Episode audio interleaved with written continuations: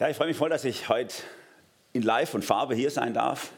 Ich mal, ihr habt mich wiedererkannt, schätze ich. Vor zwei Wochen habe ich über die Vision unseres Verbandes gesprochen, über den Screen und äh, jetzt versuche ich es halt nicht kaputt zu machen, was ich gesagt habe heute. Als ich gerade das gehört habe von euch hier mit eurer Vision, habe ich ein Déjà-vu gehabt. Mein kleiner Bruder, der hat in Karlsruhe studiert, ist in der Zeit bei uns in die Gemeinde gegangen und lebt heute in der Uckermark, ist nicht so weit weg von Altenmark. Macht genau das Gleiche, auch.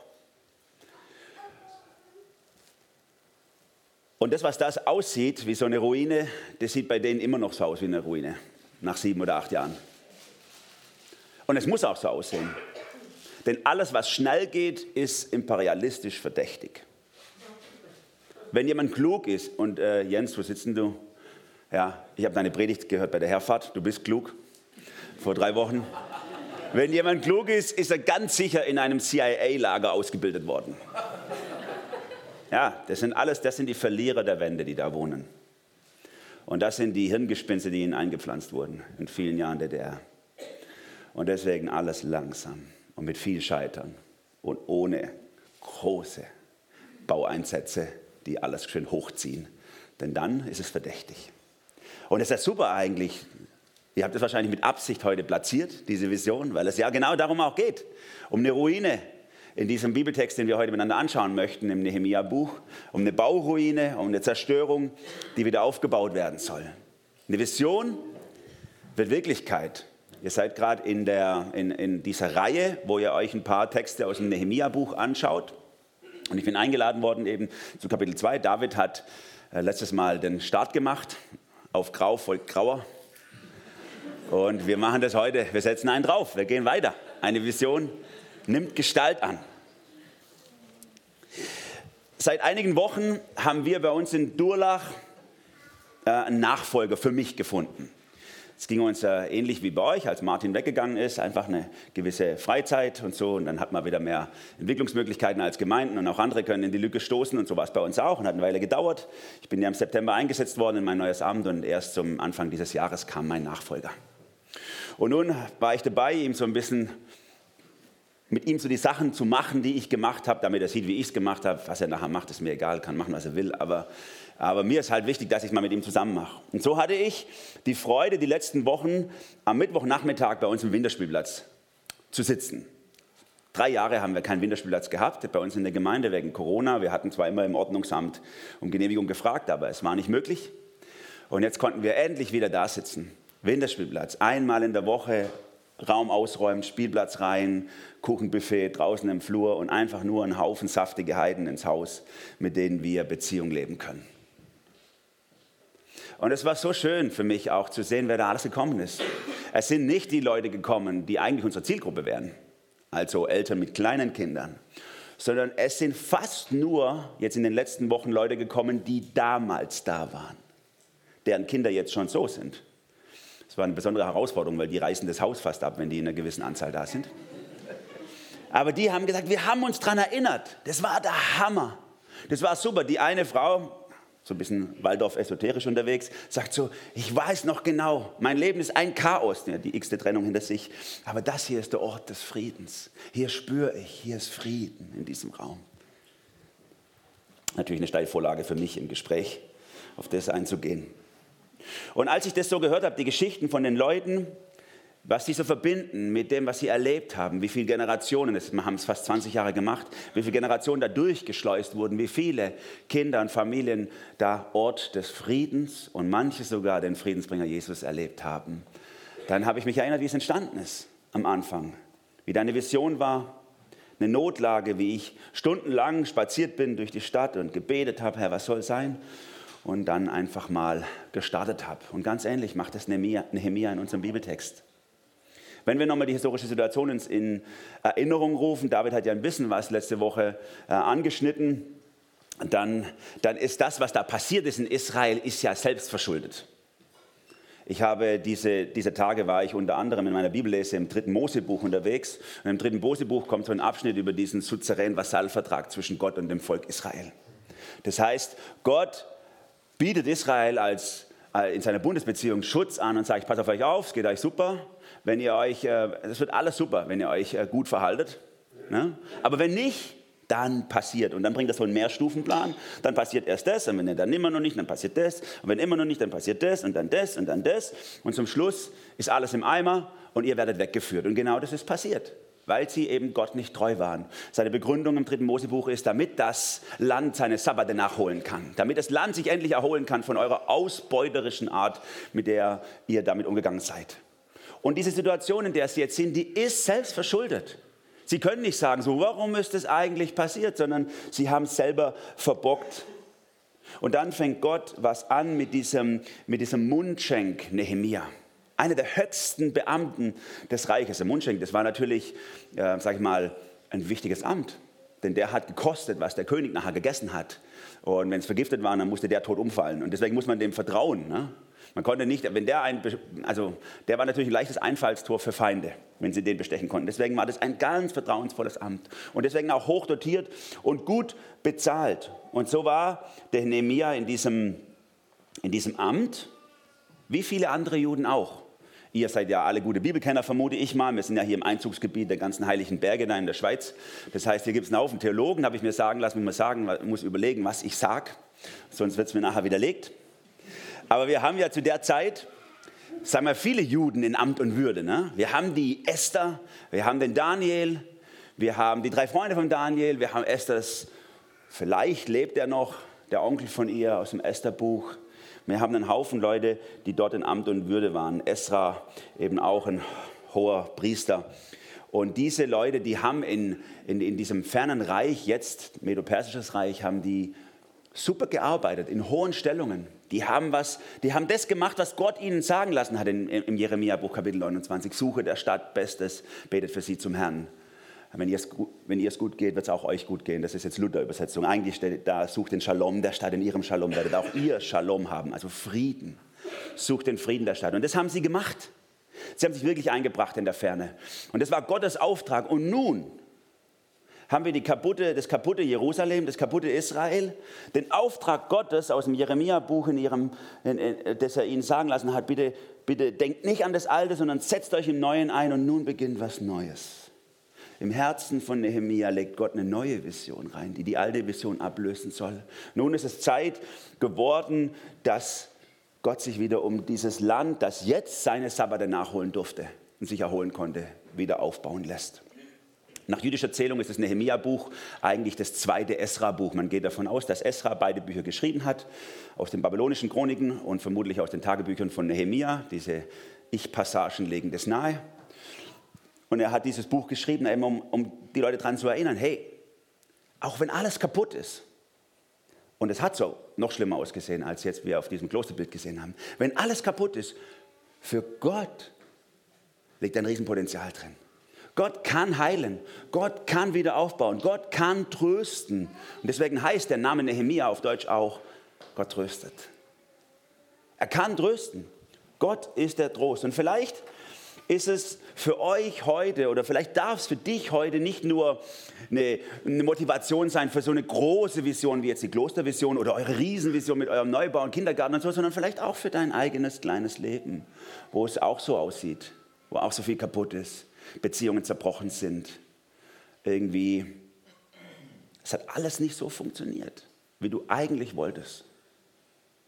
Und da kann Gott was drauf aufbauen. Gott kann trösten, heilen und dir einen Neustart geben.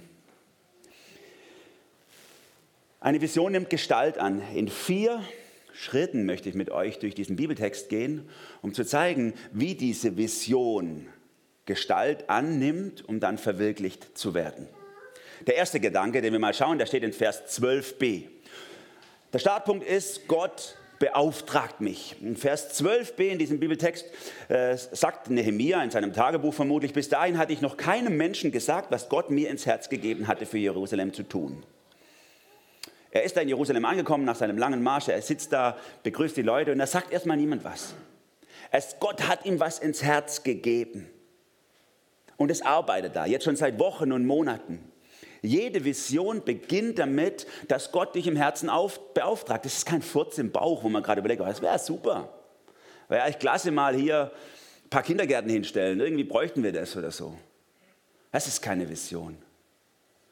Sondern eine Vision ist etwas, was Gott in dein Herz reingelegt hat. Dann hat es auch Kraft. Dann hat es auch Umsetzungspotenzial. Und Nehemia hat diese Vision von Gott ins Herz gelegt bekommen. Und das ist ganz besonders wichtig für ihn, weil in dem Nehemia-Buch sehen wir, dass Nehemia äh, ein, ein, ein, sag ich mal, ein Anpackertyp war, ein Macher. Einer, der, der die Sachen einfach gewuppt hat.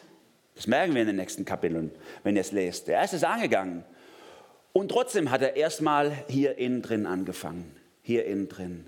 Denn er wusste, hat gemerkt, ich brauche den klaren Auftrag Gottes in meinem Leben, in welche, in welche Richtung ich gehen soll. Und so hatte ich mich daran erinnert, wie ich eben vor 20 Jahren durch Dullach gelaufen bin. Jede freie Minute bin ich durch die Stadt gelaufen, habe gebetet, Herr, was willst du, warum sind wir hier? Das ist alles so ein frommer Club, die sind sich selber genug. Das, das ist doch, das ist doch, ist das wirklich deine Idee über diese Gemeinde? Und wie dann da gewachsen ist über zwei Jahre eben das eine oder andere, was Gott ins Herz gelegt hat. Alles fängt damit an, dass du in deinem Herzen mit Gott darüber redest und es bewegst im Gebet. Es muss nicht alles gleich sofort raus, auch wenn du ein Machertyp bist. Und gerade diese Vision von Nehemia ist eine gefährliche Vision für das persische Großreich. Das persische Großreich hatte seine eigene Vision, nämlich die ganze damals bekannte Welt einzunehmen und alles zu regieren. Und deswegen hatten sie ja extra die Stadtmauern von Jerusalem schleifen lassen, damit sie schutzlos war, damit sie sich nicht mehr auflehnen konnten gegen den, gegen den König. Es war, es war sozusagen die Vision, keine Mauer zu haben, damit sie leicht regieren konnten. Und nun kommt Nehemiah mit der Vision, eine Mauer zu bauen. Das, was eigentlich die größere Vision des Persischen Reiches bedroht. 70 Jahre lang war klar, das darf nicht sein, das soll nicht sein. Und Nehemiah geht es trotzdem an. Und sicher, er konnte vermutlich schon auf, auf Unterstützung in den Reihen der Regierung hoffen. Ne? Esther, Königin Esther, oder jetzt nicht mehr Königin Esther, ist die Stiefmutter von Artaxerxes. Daniel hat vermutlich noch gelebt, ziemlich sicher noch gelebt und war zumindest im erweiterten Beraterstab. Und hier und da eben auch Juden, mit denen er vermutlich auch Beziehung hatte in der Regierung. Aber das ist für ihn überhaupt gar nicht wichtig. Nicht seine Vitamin B, nicht seine politischen Verbindungen. Die kommen ja nicht mal vor, die interessieren nicht mal. Die können wir nur aus, der, aus den anderen Büchern erschließen, dass sie wohl da sein mussten. Es interessiert ihn nicht. Wichtig ist, dass Gott ihm diese Vision ins Herz gelegt hat. Eine Vision beginnt mit Gottes Reden in deinem Herzen und nicht mit deinen Beziehungen, nicht mit deiner Unternehmergeist oder oder. Und deswegen für dich aus diesem ersten Gedanken einfach mal so ein Push in dein Herz rein, wenn du dich sehnst danach, dass Gott auch mit deinem Leben was anfängt. Und die Soziologen sagen, die Sehnsucht haben wir alle im Herzen. Wir, sind, wir leben in der Zeit des Singularismus. Jeder muss aus seinem Leben was ganz Bedeutendes machen. Diesen Drang haben wir. Und wenn es in deinem Herzen auch so ist, dann bet einfach drum. Du bist nicht zu alt, du bist nicht zu beschäftigt. Es gibt überhaupt keine Situation, wo es nicht, nicht klappen könnte.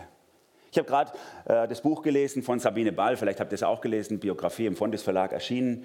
Sie ist nach Dresden gezogen und hat da die größte Sozialarbeit aufgebaut. Meine Schwester und ihr Mann sind da leitend tätig. Meine Schwester war Bürgerin der Stadt Dresden in dieser Arbeit und die Sabine Ball war im zarten Alter von 70, als sie dahin gegangen ist.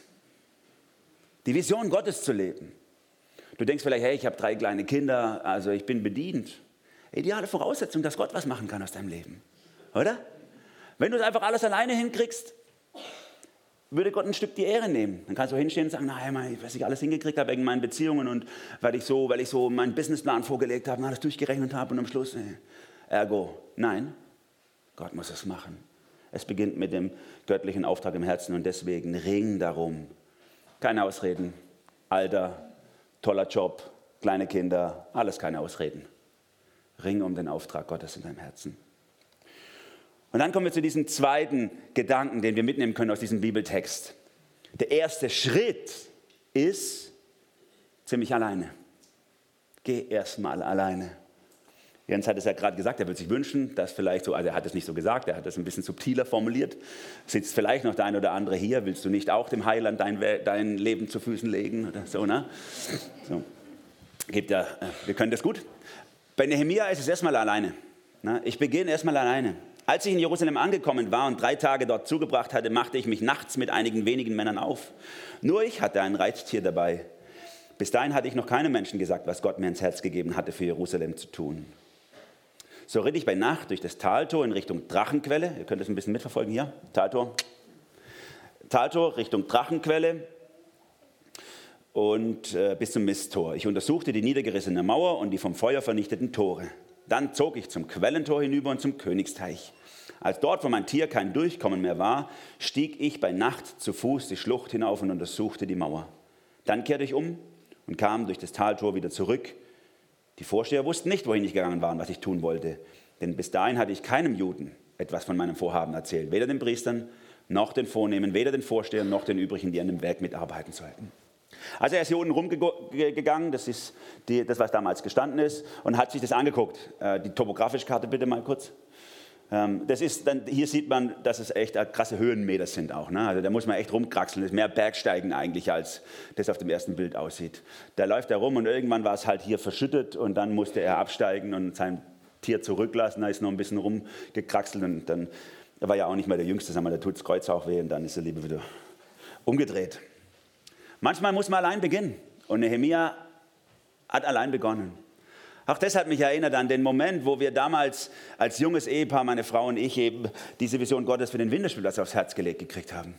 Wir haben dann die Gemeinde gebeten darum, die Leitung der Gemeinde, hey, ähm, das wäre doch, das ist das. Wir, haben drei, wir sind mit drei kleinen Kindern dahin gekommen. Wir haben gesagt, wir sind im Winter allein, da gibt es nichts. In der Stadt haben alle super Wohnungen, irgendwie so acht Quadratmeter pro Person im Haushalt oder so. Und im, im Sommer gibt es super Spielplätze, aber im Winter ist nichts da. Das ist die ideale, das ist die ideale Voraussetzung für uns als Gemeinde zu dienen und ein Evangelium zu bringen. Ah nee, Manuel, kümmere, du hast genug zu tun mit den, mit den mach Jungschar, Teenie-Kreis, Jugendkreis, du kannst predigen sonntags und noch Bibelstunden halten, zwei mittags. Du hast genug zu tun mit den Leuten, die hier sind. Kümmere dich erstmal gut um die, wenn wir die halten können. Das reicht doch schon. Das ist doch eine tolle Vision, haben sie nicht gesagt natürlich, aber das ist doch ihre Idee. Dafür haben sie mich angestellt. Und es war ziemlich frustrierend an der Stelle. Keiner wollte mitmachen. Am Schluss haben meine Frau hat noch eine Freundin gefunden und wir zu dritt haben einfach gestartet. Und haben gesagt, okay, dann gucken wir es mal. Wir schmeißen es einfach mal Gott hin. Wir machen mal einen, einen Durchgang und wenn es vom Herrn ist, dann wird es und sonst ist es halt. Es soll es halt nicht sein. Manchmal musst du den ersten Schritt einfach alleine gehen und Gott kann es segnen. Und das habt ihr ja zum Teil auch. Also euer Neubau hier, mit, mit, äh, den ihr, den ihr, der in eurem Kopf schon existiert, in manchen Köpfen von euch, den kenne ich schon seit zehn Jahren. Den habe ich schon hier und da gehört. In manchen Köpfen hat er schon früher existiert. Ne? So, das ist, und dann muss man einfach mal alleine. Und dann geht man mal los. Manche von uns spüren die Berufung Gottes in ihrem Leben, eine Vision, die ihnen der Herr aufs Herz legt. Und dann sind sie enttäuscht, wenn sie das sagen und nicht alle gleich schreien, Juhu, Halleluja, preach it, man oder irgend sowas. Ne? Sondern die Leute sagen, hey, mal locker. Geh einfach mal allein los. Wenn Gott dir es aufs Herz gelegt hat, dann wird es was werden. Nehemiah hat es gemacht. Er ist diesen Weg gegangen von Babylon nach Jerusalem, 880 Kilometer äh, Linie. Er konnte, also wenn er geradeaus gelaufen wäre, 30 Kilometer pro Tag, so der Schnitt, hätte er vielleicht einen Monat gebraucht oder so. Aber er konnte natürlich nicht geradeaus Wüste, muss außenrum. Also vermutlich zwei Monate unterwegs, Minimum. Mit viel Pausen, vielleicht noch mehr. Und dann kommt er an, nach dieser langen Zeit, wir haben das ja, ihr habt das ja letzte Woche gehört von David, also es hat ja schon da gedauert, bis der König Genehmigung gegeben hat und dann diese lange Zeit der Reise. Und als er jetzt ankommt, würden Erste sagen, jetzt brauche ich erstmal einen Erholungsurlaub oder so nach so einer Strapaze. Nee, drei Tage hält das aus. Und dann legt er los, ganz alleine. Die Lage sondieren, mal gucken, was, was so dran ist, was sein soll. Er sagt es niemand.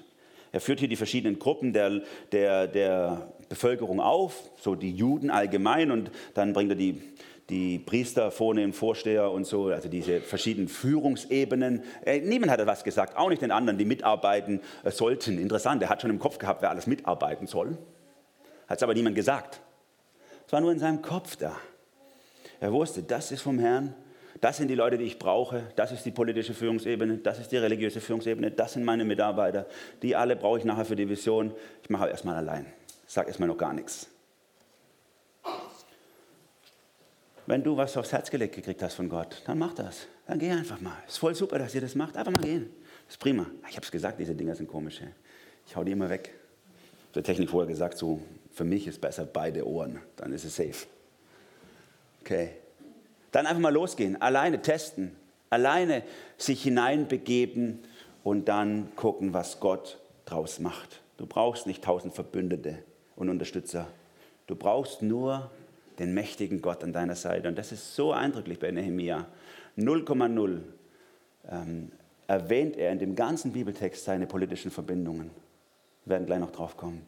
Immer nur Gott. Immer nur Gott.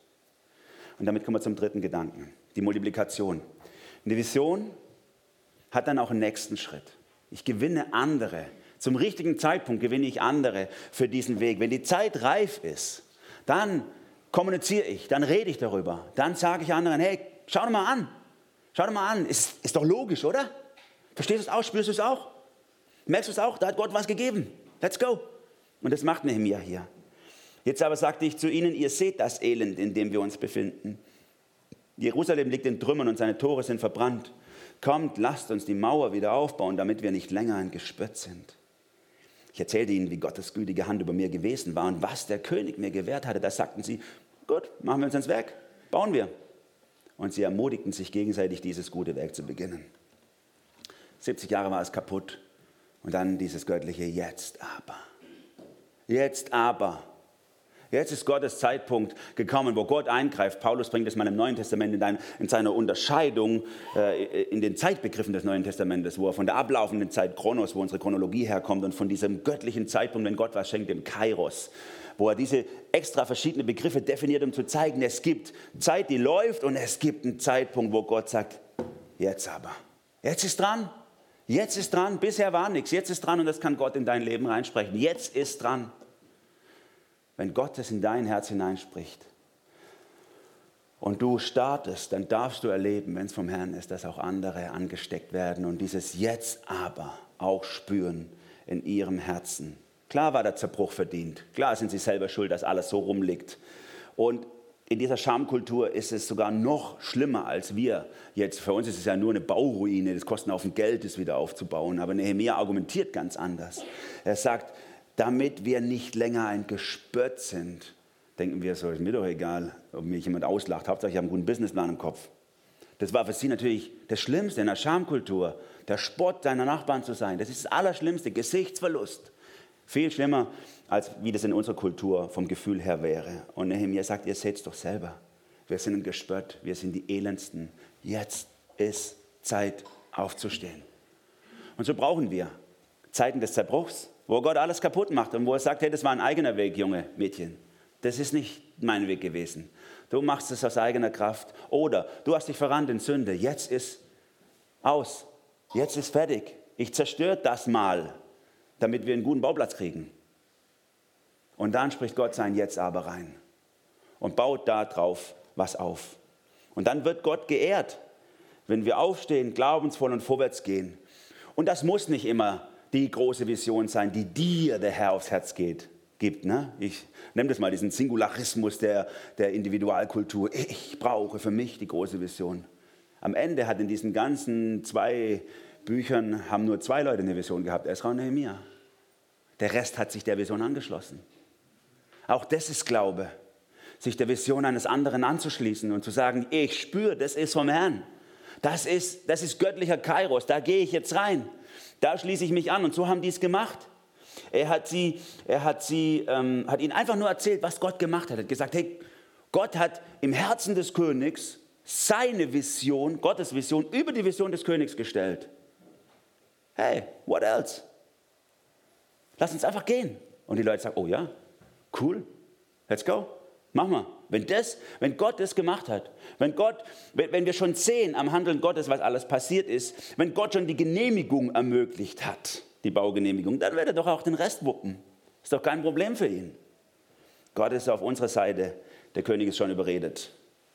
Und dann passiert dieser, dieser Multiplikationseffekt, dieser Dominoeffekt, dass sie die sich anstecken lassen. Er, er ist erst allein und dann sie oh ja, stimmt, super, lass mich anstecken. Und dann nimmst sie die anderen mit und ermutigen sie und dann wird es so ein, so ein äh, schöner Butterfly-Effekt oder sowas. Ne? Das wird das Große draus, Butterfly-Effekt. Das hat, äh, Habt ihr auch gehört? Zweite Predigt in eurem neuen Jahr. Ich habe alle Predigten durchgehört vom Januar bei der Herfahrt. Ja? Super. Da kann das passieren.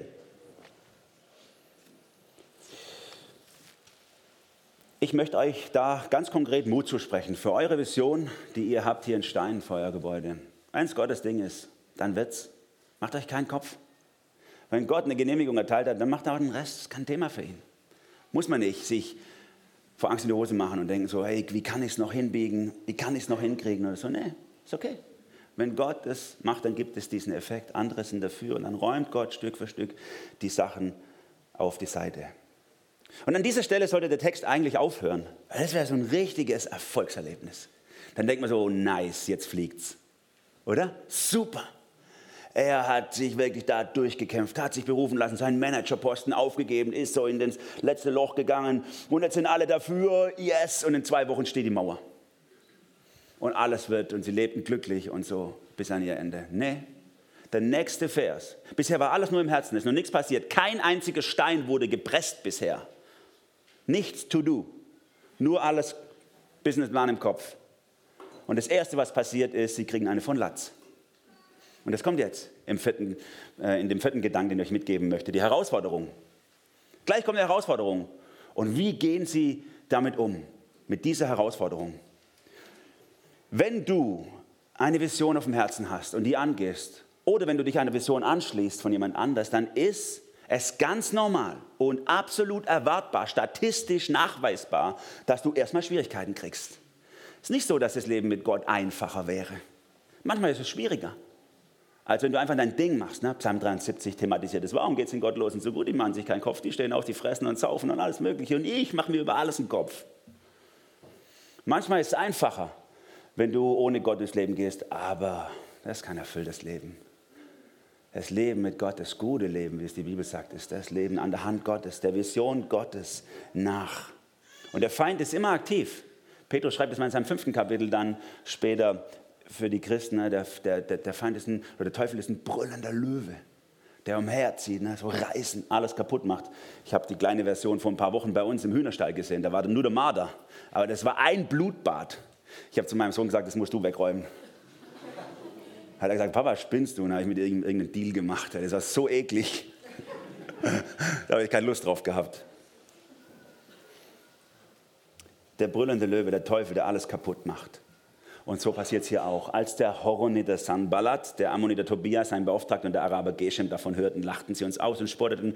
Da habt ihr euch ja einiges vorgenommen. Gegen den König wollt ihr euch auflehnen.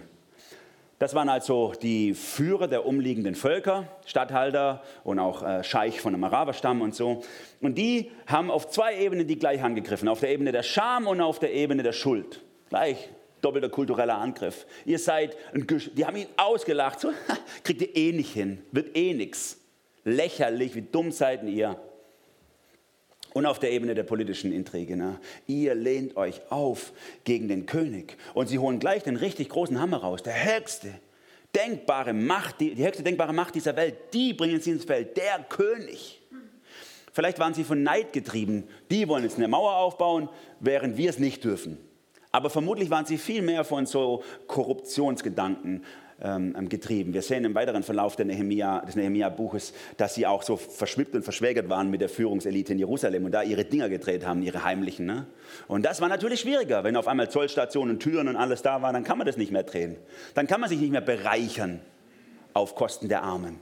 Und deswegen waren sie dagegen und sie bringen die höchste denkbare Macht. Den Präsident der Weltmacht, gegen den lehnt ihr euch auf. Und ich, geb, ich sag's der Mama, die wird dir den Arsch versohlen die höchste denkbare Macht in manchen Familien. Ja. Und wie reagiert Nehemia drauf? Er sagt nicht, hier ist übrigens meine Baugenehmigung. Hätte er machen können. Hätte sagen können, hier, der König hat es genehmigt. Mach doch mal nicht so einen Wind. Ist alles okay? Der König weiß es. Nein, er sagt, okay, du holst die Pistole, ich hole die Bazooka. Ist okay. Ist in Ordnung. Dann bringe ich mal Gott ins Spiel an der Stelle. Wenn du die höchste menschliche denkbare Macht bringst, sage ich dir, wer wirklich auf unserer Seite ist. Er sagt dir, der Gott des Himmels wird es uns gelingen lassen. Wir, wir, seine Diener, werden ans Werk gehen und bauen. Euch jedoch geht Jerusalem nichts an. Ihr habt weder Grundbesitz noch Anspruch noch irgendein historisches Recht an der Stadt. Er macht es so cool als Vorbild für uns. Weißt du, wenn du so eine Vision angehst, wenn du so ein Ding auf dem Herzen hast, wo du weißt, es ist Gottes Ding, dann kommen auf jeden Fall Leute, die gegen dich sein werden. Dann kämpf nicht gegen die Leute. Kämpf nicht gegen die Behörden, gegen die Beamten, gegen die, egal was, Leiter oder irgendwelche, sondern, Epheser 6 sagt Paulus, unser Kampf ist nicht gegen Fleisch und Blut, sondern gegen Mächte und Gewalten. Das ist unser Kampf, ist ein geistlicher Kampf, ist kein Kampf gegen Menschen. Die Menschen sind auch nur getrieben. Die sind nicht unser Problem. Es ist ein geistlicher Kampf. Und deswegen bringen wir immer Gott ins Spiel. Wir bringen immer Gott ins Spiel. Er kümmert sich drum. Ihr könnt gehen, ist alles in Ordnung. Gott ist auf unserer Seite. Das wird schon. Es geht gar nicht darum, dass wir toll sind, dass wir die Baugenehmigung haben, dass wir die Beziehung haben zum politischen Lager. Darum geht es überhaupt gar nicht, sondern dass Gott auf unserer Seite ist. Und das möchte ich dir mitgeben, als vierte Ermutigung aus diesem Bibeltext. Wenn du die Vision in deinem Herzen hast, eine Vision, dann verweis die Probleme, die Widerstände, alles was kommt, verweis es immer an Gott. Hier, bitte kümmer du dich drum, es ist doch deine Vision, nicht meine Vision. Kümmer du dich bitte drum. Probleme sind Gottes Ding. Zieh dir nicht seine Stiefel an, die sind ein bisschen zu groß, wie bei David mit der Rüstung von Saul. Bisschen zu groß, das ist nicht dein Ding, lass es ihm. Gott kümmert sich drum. Und das schafft Freiheit in dir. Dann kannst du auch so freimütig wie Nehemiah hinstehen und sagen, ihr habt hier kein, nichts zu schaffen, ihr habt hier nichts zu sagen, ihr könnt einfach gehen, Gott ist auf unserer Seite. Tschüss, schönen Tag noch. Probleme sind Gottes Ding. Und damit komme ich zum Schluss. Vielleicht fühlt sich dein Herz, dein Leben wie so eine Bauruine an. Wie dieses Kloster, was wir auf dem Bild gesehen haben. Oder wie die Jerusalemer Stadtmauer, die wirklich kein Stein mehr auf dem anderen lag so schlimm nach unten ins Tal verschüttet, dass man nicht mehr, mehr da unten laufen konnte. Vielleicht fühlt sich dein Herz so an, das ist super, weil das ist der perfekte Bauplatz für Gott. Auf dem Grund deines zerbrochenen Herzens baut Gott die schönsten Gebäude. Das ist etwas, was ich bei Nehemiah lernen will für mein Leben. Und deswegen bet einfach um Gottes Auftrag. Bet einfach um Gottes Auftrag. Folg diesem Auftrag. Du brauchst nicht viele, die diesen Weg mitgehen. Du brauchst nur Gott auf deiner Seite. Und wenn es sein Weg ist, dann kannst du offen, kannst du frei dazu stehen, kannst sagen, Leute, wer geht mit? Das ist Gottes Zeitpunkt, das ist Gottes Moment. Wer ist dabei? Oder du schließt dich einfach jemand an, der den Zeitpunkt Gottes erkannt hat in der Sache, von der Gott dich dann überzeugt. Und dann erwarte, dass es Widerstand geben wird. Und wenn es ihn gibt, kämpfe nicht gegen die Leute. Gott ist auf deiner Seite, verweist die Probleme an Gott. Er hat es im Griff. So nimmt eine Vision Gestalt an. Und so wird eine Vision dann auch zur Wirklichkeit. Amen. Lass mich beten. O Heiland, ich bete darum, dass du diese Wahrheit tief in unser Herz fallen lässt, wo wir gerade Macher unter uns das Ding doch selber wuppen wollen, an, anpacken wollen, machen wollen. Oder wo wir die Ängstlichen, die Verzagten sagen, das sollen die anderen machen, ich habe genug mit meinem Zeug zu tun. Ich bete darum, Herr, dass du mit einer göttlichen Dynamik in unser Herz hineinkommst und uns freisetzt für deine Vision. Sie uns aufs Herz legst, was du haben willst, dass wir uns nicht verwirklichen, sondern dich verwirklichen. Ich bete darum, Herr Jesus, dass du, wo immer hier jemand sitzt, dass du durch die Reihen gehst und das Herz anrührst, die Ketten sprengst, die Lügen zerstörst, all das, was uns hindert, uns der Vision anzuschließen die du ins Herz von uns oder von jemand anderem gelegt hast. Danke, dass du es kannst und danke, dass du es tust. Amen.